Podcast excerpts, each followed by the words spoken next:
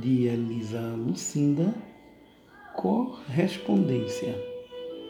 Remeta-me os dedos em vez de cartas de amor que nunca escreves, que nunca recebo.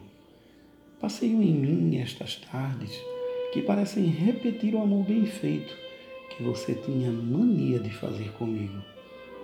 Não sei, amigo, se era seu jeito ou de propósito, mas era bom, sempre bom. E assanhava as tardes. Refaça o verso que mantinha sempre tesa a minha rima firme, confirme o ardor dessas jorradas de versos que nos bulinaram os dois a dois. Pense em mim e me visite no correio de pombos, onde a gente se confunde. Repito, se meta na minha vida. Outra vez, meta, remeta.